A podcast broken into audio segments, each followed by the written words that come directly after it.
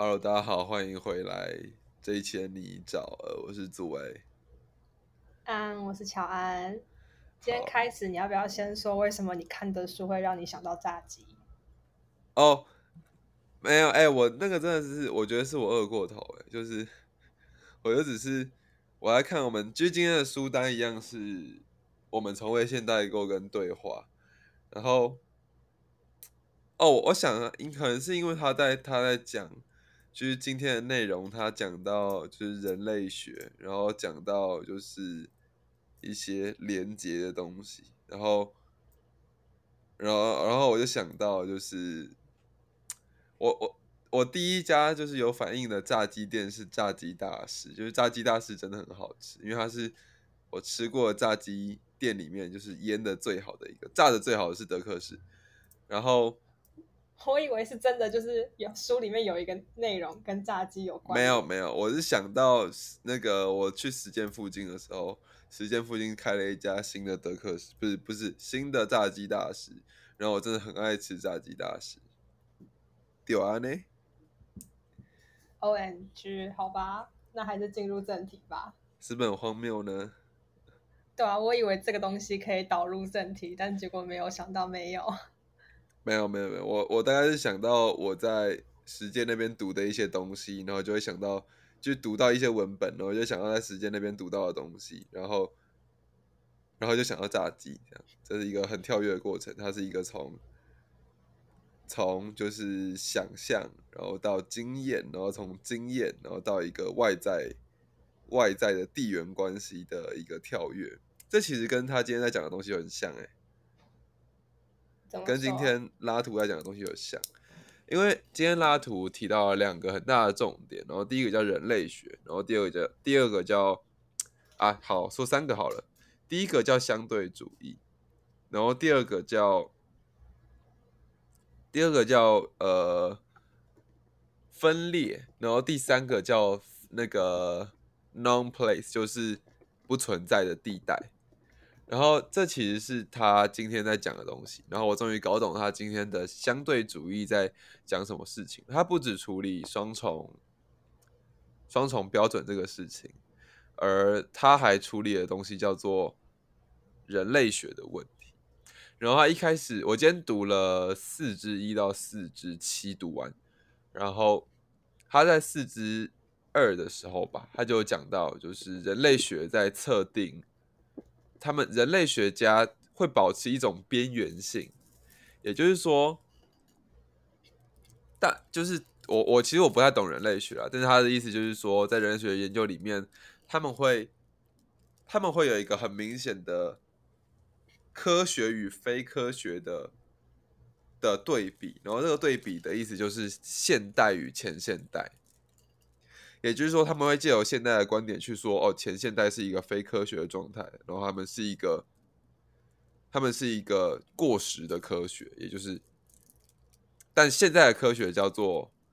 呃验证的科学，就是验证的科学与过时过时的科学的区别。但他今天要讲的东西，其实是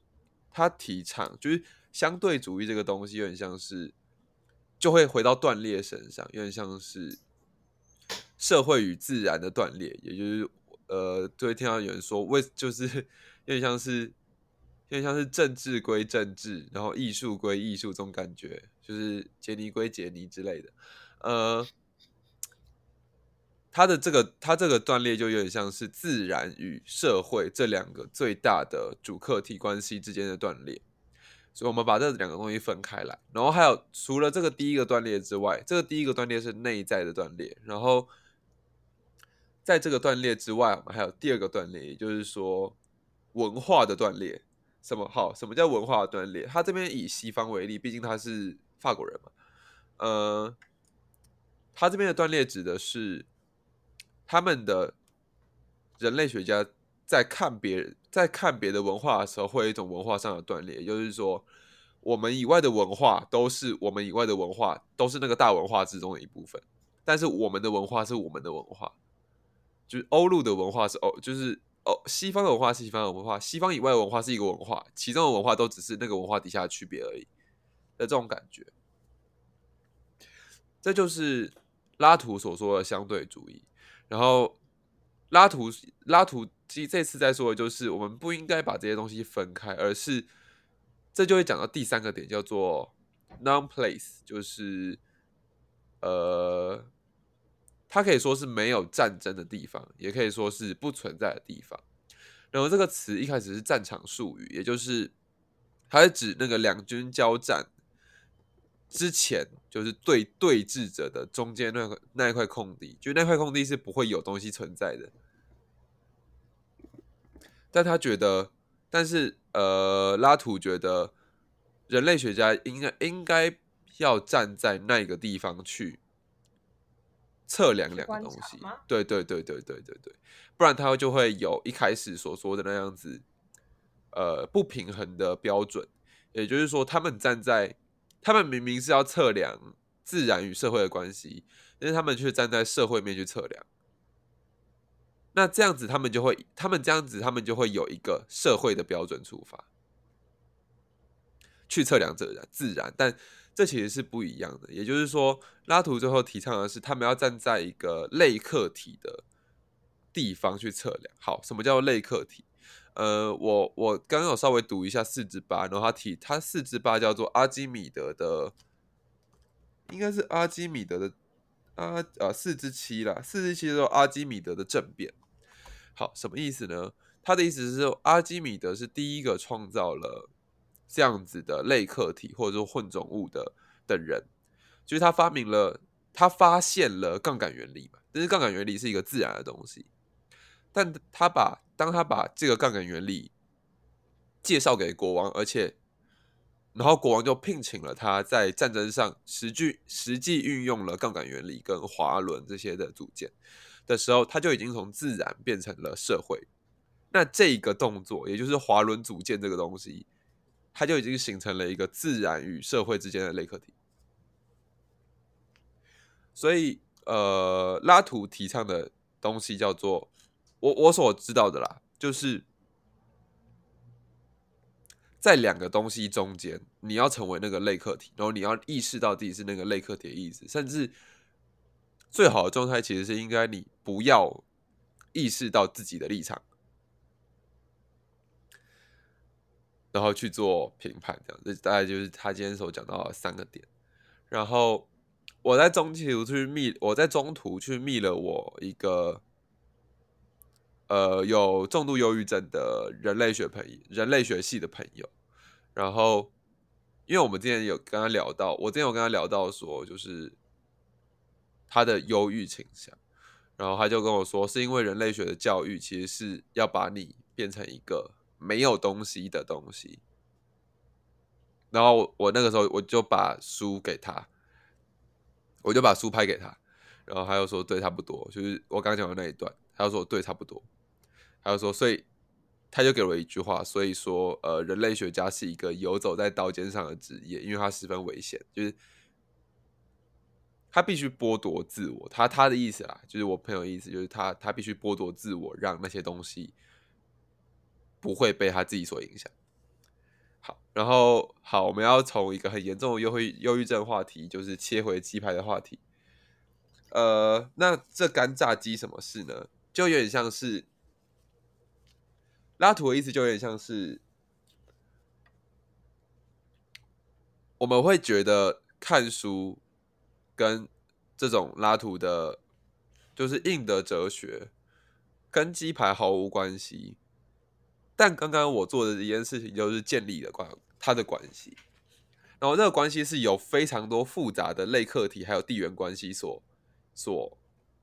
所结合的，然后这叫做这在拉图的讲法里面叫做动员，也就是说，不同的文化其实是因为他们动员了不同的东西跟不同的规模，所以我就我就从书嘛，然后书里面的一些东西让我想到了。类似的、类似的这个资料，在其他地缘上面所发生的关系，然后这些其他地缘上面所发生的关系，又让我想到，在那个地缘上面我所注重的事情，这个关系其实有点类似，因为类似某些部落的巫术的区别，也就是说，他们有一套方法，然后这套方法会让他们想到，在他们曾经可能是祖灵或者是祖先的那些地方，曾经发生过的事情的某些符号，所以那些符号现在又被拿回来，在一个原本不属于那个符号的仪式里面使用，然后他们所希望的其实是，可能是要召唤回某些东西，就是，所以我才会觉得，哎，这个鸡排好像有点那么意思，有有点那么有意思。鸡排吗？我对我觉得我召唤了，我召唤了炸鸡大师，在拉图身上。我现在我现在开始怀念那个香味，你知道吗？天哪！那换你了，换你了，换你的回合。哦，天哪！十分紧张的时刻到了。我们要从鸡排回到德勒兹了。对，但我宁可接受就是鸡排跟德勒兹中间的分裂。好，好，今天还是一样是在看对话的第二章，然后其实我快看完这一章德勒兹的部分了，快了。哦，但我真没错，但就是我觉得这一章真的是一团迷雾啊，因为它里面会会提到很多的，呃，像这一章某一个部分，因为这一章就是英语英美语语言文学的优势嘛，对对对对。然后他就会有提到一些就是呃英美语系、英美语系或是对立面的法国作家这样。然后可是因为这些作家对我们来说实在是太不熟悉，所以就算他的举了那些例子，或是给了一些评论，我还是没有办法很理解，就是那个作家本来是一个什么样的立场或者是例子。哦，对，没错。然后昨天就是后面讲到写作嘛，对对对对对，对，然后他今天又稍微解释了，就是更把写作解释的清楚嘛？我不太确定他有没有在解释、欸，我觉得很非常的矛盾。你说说看。就他好像有在解释，他好像有在解释一些事情，但就是有时候就是我觉得哦，好像我随着德勒兹越飘越远的感觉。他他做了什么？他做了什么？他也没有做什么，就是 因为昨天不是昨天昨天的最后，我们好像谈论到就是女人生成嘛，对对对对对对对，在那个对然后被他他的那个想当国王，对对但是他就只想当国王之中。因为他其实就是这个这个女人的生成没有说只在只在那个案例里面这样，嗯嗯嗯，就他觉得，例如他觉得就是某些就是说哦，昨天好像也有讲到这件事，就是昨天有些大男人主义的的作者写出来的东，他们的写作也会让他们进入到这个女人的生成里面，哎，他好像说有时候的。对，然后，然后他今天就是提到说，就是在写作里面，就是会给予，就是给予，就是就是写作会给予，就是，嗯，英文是这么说的：In writing, one always give writing to those who do not have it。他就是说，就是写作给写作会给予那些就是没有在写作的人，所以我假定或应该就是所谓的阅读者吧，或者是观看者，或是所有没有在写作的人。他说他会给予，就是他会把这种东西，把写作这种事情给，就是他的阅读者，但是就是、对，但是给这个写作生成的正是这些所谓的非写作者。说说多一点，说多一点。就是呃，我的理解是有点像是说，嗯哼，就是写作者就是提供了这个 writing，然后给就是他的例例如说读者或者是被提供者嘛，然后可是这个被提供者，然后同时也是德勒兹里面所说的少数者，才是给予这个 writing 就是生成的真正的人。嗯，所以我就在想，所以我今天就是在想说，所以写作的这个生成是对谁？就是对作家本人，还是这个被提供者，或者是这个少数者？然后要不然就是说，这个写作者跟阅读者之间的关系，这可能不是重点。只是我就想说，嗯，他们到底是怎么样一回事呢？他者嘛，我刚突然想到一个词是他者，就是这些这些不是生产的，然后跟写作基本上是站在写作的反面的人，作为一种他者，然后会让反而是让那个东西生成在了作者的世界里面嘛。今天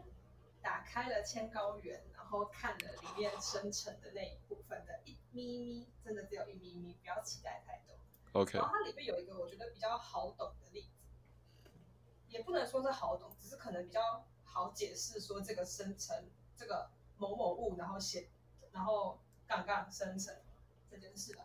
嗯哼。有一个电影叫做《鼠魔侠》。可以继续继续。好，呃，他说有电影叫《鼠魔侠》，然后他的他这个。呃，里面的男主角，他的妈妈，他就是有一个很专横的妈妈，所以他就是一个很很经典的厄狄普斯的一个角色。对，因为他的妈妈很专制这样子，然后他相对显得是一个弱势的一方。然后有一天他要去清，呃，书中写的是说要去清理老鼠啊。然后我看网络上的介绍是写说他喜欢在地下室跟老鼠玩这样。他就说他有一天要去清理老，就是他妈妈要他去把家里的老鼠清除掉的时候，他就是留下了一两只老鼠，就是当他的朋友这样。然后结果后来这件事情反而就刺激到他妈妈，然后他妈妈好像就死了这样。这是书中写的，我不太确定电视上到底怎么讲。然后反正总而言之，就是老鼠后来就成为他的好朋友，然后他甚至这个老鼠帮他去解决了他的老板。嗯哼。就是你可以想象一下那个料理鼠王里面，就是那个主厨发现哇，厨房里全都是老鼠的那种画面的那种老鼠老板的那种感觉。嗯，懂。然后，然后他就，然后可是他就说他因为一个一个失误，或者是可能异想天开，他就把老鼠带去上班，结果那个老鼠就被他同事给杀掉了。哦。然后他就说在。对，然后后面还有故事，但就是到大大概到这边，然后他就说，在这个地方的时候，他这个男主角他里面的老鼠生成就突然停止了。What？所以他就是毕竟他是人嘛，所以我们我们好像通常会一般会说，例如我们应该是里面要有一种。人的生成，可是他却是德勒兹却是觉得说，就是他跟老鼠的这个关系，其实是建构出一种在男主角里面的老鼠的生成，这样子就是就是有点像是，我觉得有点像是化学嘛，就是本来你是一个什么东西，然后可是因为就是就是多加了一点什么其他的药剂进去，然后你就会偏向另外一种化学反应的。大概能理解嘛？但是是这样子吗？是这样讲吗？我有点怀疑。我不知道，我目前的理解是这样。然后，没有，应该是说，就是这个比较是我理解，就是为什么他会说，就是说，就是例如大男人主义的作者里面有一种女人的生成，这样子，就是写作反而就是写作反而就是提供了他们一种这样子的。条件吗？生成的契机吗？就是对，就是有点深层的契机，或者是一种逃逸线的状况，可以让他们就是脱离那样的状况。因为好像如果我们就是说，如果在写作的时候，就是你从头到尾都是非常的，我们可以说是有风格。可是如果好像从头到尾就是。你平常是的状况是怎么样？然后它就是完全的反映在你的写作上，那这样子好像不是太引人入胜吧？我觉得，嗯，所以好像在写作的时候，的确是会有一种很奇妙的状况，是会跳脱你自己本来的属性嘛？或者是为了讲为了对吗？或者是为了要达成这个写作的目的，你得就是去脱离你的日常生活。我大概能理解，就是写作有点像是在和自己对话的感觉吧，就是它是一个和自己对话的契机。嗯，不太，我觉得可能不太像，比较像是写作让你离开你自己。哦，有点像是这样，有点像是这样，对，好酷哦！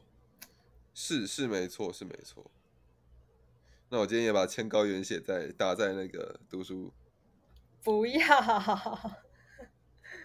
逼你看，逼你下一本看千高原。可是其实我觉得好像，我觉得至少我好，因为千高原其实有很多章节，然后，然后我自己是认为，就是这些章节就是可以跳着看的。哦，这样，对。然后，所以我不太确定其他章节。可是，我觉得目前就是我今天翻开来关于生成的这个章节，好像没有到没有我想象中那么困难哦，生成的章节没有你想象那么。对啊，反正就是今天我看的前面大概就是还是在接续写作的部分，然后他后面就是又应该说是接续写作跟背叛者的这个部分，然后他有在应该说他就是一直在讲一些概念，但这些概念可能是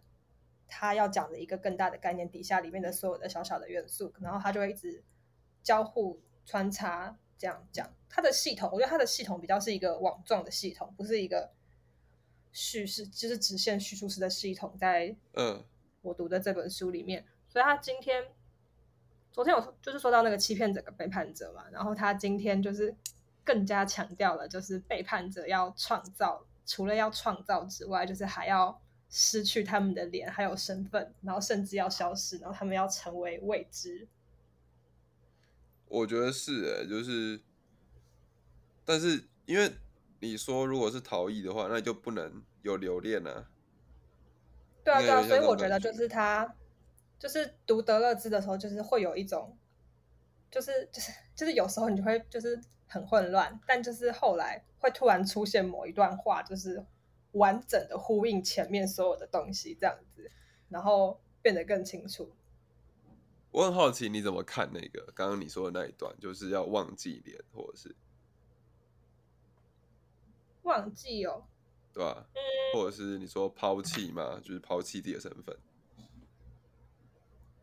你说我个人怎么看？就是对对对，个人看法。大决裂这件事吗？没错，大决裂哦。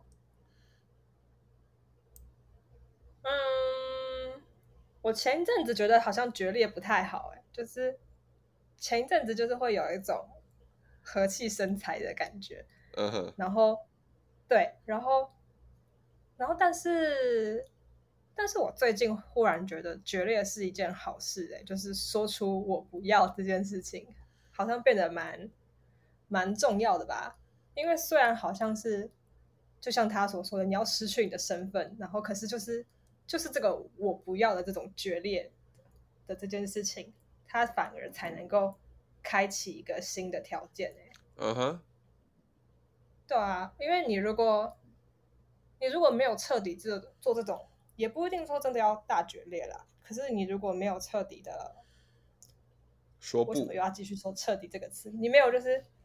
没有就是在某一个情况下，就是把一些事情就是抛弃的干净的话，那你好像很难得很难会找到一个新的机会吧。就有点像是，例如换新工作这件事啊。如果你好像，就是你如果要想要换一个新工作或者什么新跑道的话，好像是说，如果你把你现在的路完全封死，例如，例如你辞职，然后把所有的社交媒体都关掉，然后 离群所居的话，好像就是有一种，应该说是这个决心，可能跟决心没有什么关系，可能就是就是当有一件，我们可以用一个非常就是俗烂的套路说，就是上帝关了一扇门，就会帮你开启一扇窗，有点像是这样吧。大概大概能理解。呃，我会想问这个问题问题的原因，是因为我最近读书啊，就是读一读，会觉得真的是什么人看什么书会有什么样子，就是什么意思？你是说什么人看什么书吗？还是每个人看有不同的感觉？就我上一本不是那个失控的占有欲吗，对啊，然后我看完之后，我就跑去问哲伟，就是借我这本书那个那个学长，然后我就跟他说：“哎、我觉得，我觉得赛和很反社会。”然后他就说：“啊，赛和是个慈祥的老爷爷。”我就想，嗯，什么人看什么书？因为我刚刚在听你那个东西的时候，我也是觉得，对，那个就是你知道要把这个社会炸爆的一个基本一基本要求。你果然是一个 恐怖分子主义耶！过度反社会。我刚刚就想说，对啊就就是是对啊，如果你还把就是你旧的死，那就代表就是你这个人根本就不是，就是没有信念，你知道吗？你这个人根本就根本就是垃圾，然后你还被这些东西受制，你还受你你既然都要炸爆了，你还受制于这些东西，有点像可是他就是并恐没有，他并没有就是他并没有说就是只要你炸爆了，你就会有机会变成新的自己。你也有可能就是炸爆了之后，你还是像个观光客一样，就是回到你的妈妈主体或爸爸主体的状况。没错，没错，没错，那种状况就是就是我觉得是没有彻底脱离，就有点像是你说你要你说你要炸哪里哪里，然后就说哦可是我没钱买炸弹这种感觉，就是我要是我要炸爆这个资本主义社会，然后你说你没钱买炸弹，大概是这种感觉。应该是说，我觉得他的他的炸爆，或者是说，也许要炸爆，也许不需要炸爆的，只是一个，只是一个，嗯，我不太确定算不算是前提啦。可是他之所以会有会有提到这个决裂或者是分裂，其实还是要为他所谓的那个相，他所提出的那个相遇这件事情做准备。是，所以重点其实，嗯、可以有一个就是决裂或者是分裂的条件在里面，但其实重点还是在于说，就是就是前前面提到的那个，在你独处的时候，会有一种相遇的机会发生，这样。有点像是有点像是需要触发这个背叛的状态吗？背叛的可能性所在。嗯，背叛的可能性啊，应该是触发一个创造的可能性吧。我我的背叛跟你的创造好像是差不多的意思，嗯差不多，差不多，就是比较人的关系，应该可以简单的说，就是呃欺骗者的话，比较是一个比较是一个被动的感觉，可是可是那个背叛者比较是一个主动的感觉。懂懂懂，能理解，能我觉得，简单的分类是这样。能理解，能理解。对啊，然后今天还有提到，其实它这个东西有一个东西，第一章就有第一章最后就有提到，但是我实在是没有到很懂。嗯哼，他有提到说，就是有一个理，他们他跟瓜塔里的理论是，就是白墙跟黑洞，白墙然后杠杠黑洞，白墙黑洞理论。嗯，说说看。对，然后他他就呃，他一开始是说，其实这其实有点算是举例，然后也有点算是他的概念吧。就是他前面一开始有举，不是有说到相遇吗？嗯然后我觉得相遇这件事情其实是有一点像是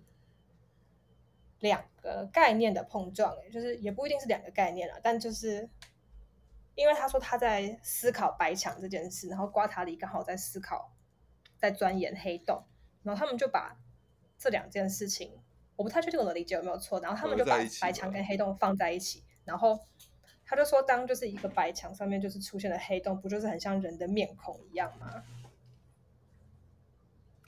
哎，这个好像在罗兰巴特有提到。好，你继续说，你继续说。对，然后可是他就是有，他就有说，其实这个脸，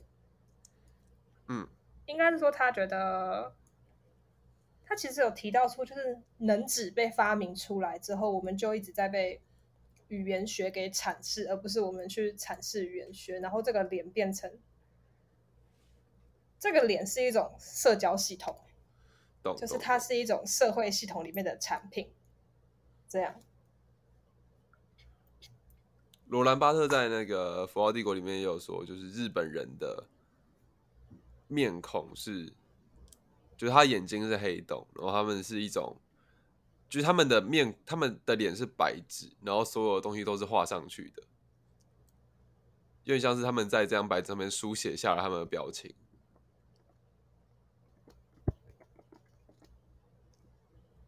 然后他们是我觉得，对嗯，对啊，差不多就是这样，就是他们在他们会他们会他们会使用表情，然后他他我记得没错的话，他是从那个他从两个面向去看，第一个是日本的，就是传统戏剧，然后第二个是那个那个乃木乃木希典吧，乃木希典的切腹自杀前一天的照片，然后他们分别在讲一个就是那个表情的调动跟无表情这两件事情。啊，你说，你说，其实我好像也忘了我要说什么。哇，哦，没有啦，就是他，我说他的这个白墙黑洞的概念比较是跟社会系统或者是权力机器有关系的。说说看，说说看。但因为我第二章就是才看了第一次而已，我没有办法现在跟你解释。OK，对，我们就期待 往后的某一天，我有办法跟你解释。太好了，太好了。那今天这一集就差不多到这边吗？对，好没，错那期待明天更进步。OK，啊，大家拜拜。拜拜。